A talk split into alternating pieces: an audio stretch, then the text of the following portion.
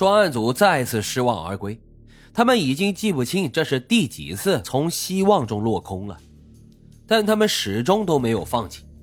转眼呢，就到了二零二一年的五月，当地警方通过对这起案件的再次梳理，以及对关系人的长期侦控，分析凶手很有可能潜藏在长沙。等到他们进一步核查时，获得了一条十分重要的线索，在长沙某个小村庄里。有个很奇怪的老头，他很少跟人说话，在村子里面住了有六七年了吧，几乎没人知道他的真实身份。平常呢，也从来不使用身份证。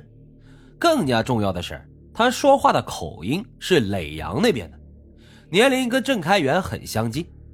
便衣民警先行进入到村子里，仔细的观察该人，也进行着最后的确认。五月十四号。警方将正在干活的郑开元抓捕。当时的其他村民看到这一幕都很惊讶，因为在他们的眼中，这郑开元是一个老实本分的人，从来也没干过什么坏事。之前村子里有户人家着火了，郑开元是二话不说就拿着东西去扑救。可是他们万万没有想到，这样一个老实人，居然会是一起灭门惨案的凶手。外逃多年。郑开元似乎对这一天的到来早有准备，因此落网后面对询问，他没怎么抵赖，就承认了当年的杀人罪行。郑开元呢，早年父母病逝，小小年纪就开始独自在社会上闯荡，为此他吃了不少苦，也挨了不少打。时间久了，性格变得有些孤僻，不爱跟别人交流。每次看到别人一家人幸福的画面时，郑开元的心里总会产生一种自卑感，随着时间的推移，这种自卑就像一座大山一样，压得他喘不过气来。再加上平常也老有人欺负他，所以让他的心里变得更加阴暗和扭曲。而这一切，郑开元全部都隐藏在自己的内心深处，没有表现出来。之后，郑开元的工友给他在耒阳市小水镇介绍了一个媳妇儿。他以上门女婿的身份来到了妻子家中。郑开元不喜欢妻子，但是他也知道，凭自个儿的条件和性格，能讨到老婆那就相当不错了。婚后，妻子还给他生下了一儿一女。表面上看来，郑开元生活过得还算平静，但实际上只有他自个儿知道，眼前的平静只是暂时的，因为他早就对邻居齐东崖的妻子李淑媛抱有着好感。俩人是在一次帮忙中认识的，当时齐东崖不在家，李淑媛呢要搬几袋玉米，搬不动，摔倒在地上，恰好被郑开元给看见了，二话不说啊就给他搬进了屋，堆的是整整齐齐。李淑媛呢非常感激，留他在家里喝了茶，也说了些客套话。后面呢又有几次，郑开元只要见李淑媛独自在家做活时，就会上前帮忙。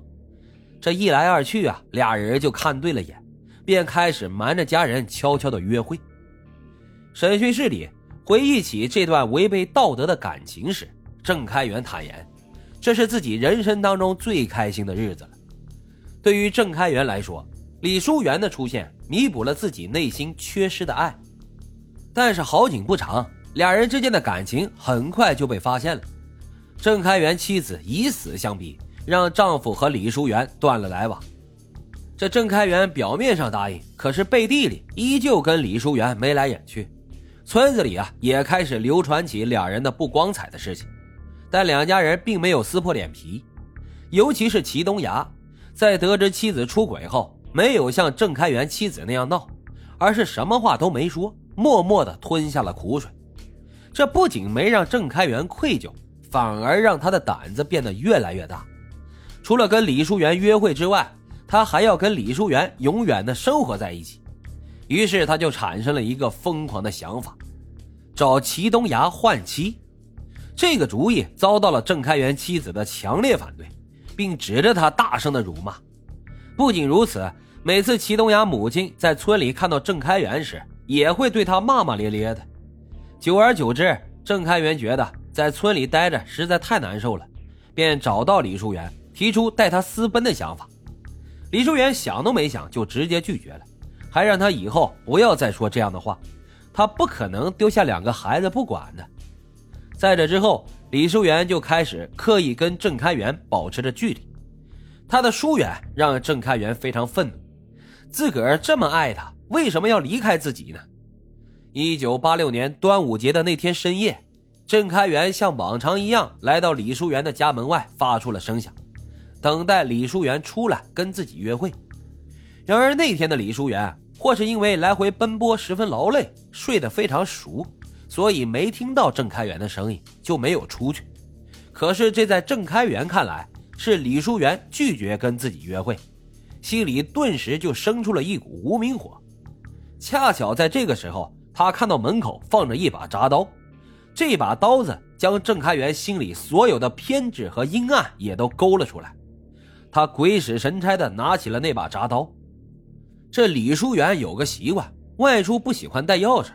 平常呢，都把钥匙放在一个不惹眼角落的石板下。郑开元知道李淑媛的这个秘密，他从院子的角落里摸出了钥匙，打开了房门，来到这一家人的床边，愤怒的将刀子砍了下去。杀完人之后，郑开元看着眼前的血迹和手里的铡刀，清醒了过来，急忙就跑出了齐家，将那把铡刀扔到了鱼塘里，开始了自己的逃亡之路。这些年来，郑开元一直居无定所，每时每刻都活得心惊胆战。被戴上手铐的那一刻，郑开元大大的松了一口气。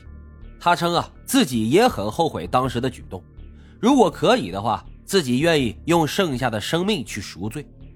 这命案告破后，警方第一时间给齐兵打电话，告诉他了这件事。然而齐兵呢，并没有多高兴。已经四十一岁的他，有一儿一女。生活也算是幸福美满，可每到夜深人静、进入梦乡的时候，他总会想起那年端午节和家人告别的画面，想起了自己这些年所受的委屈和苦楚，那是他一生都挥之不去的梦魇。好了，今天的案子就是这样，感谢收听老白茶馆，欢迎大伙在评论区积极的留言、订阅、点赞与打赏，咱们下期再会。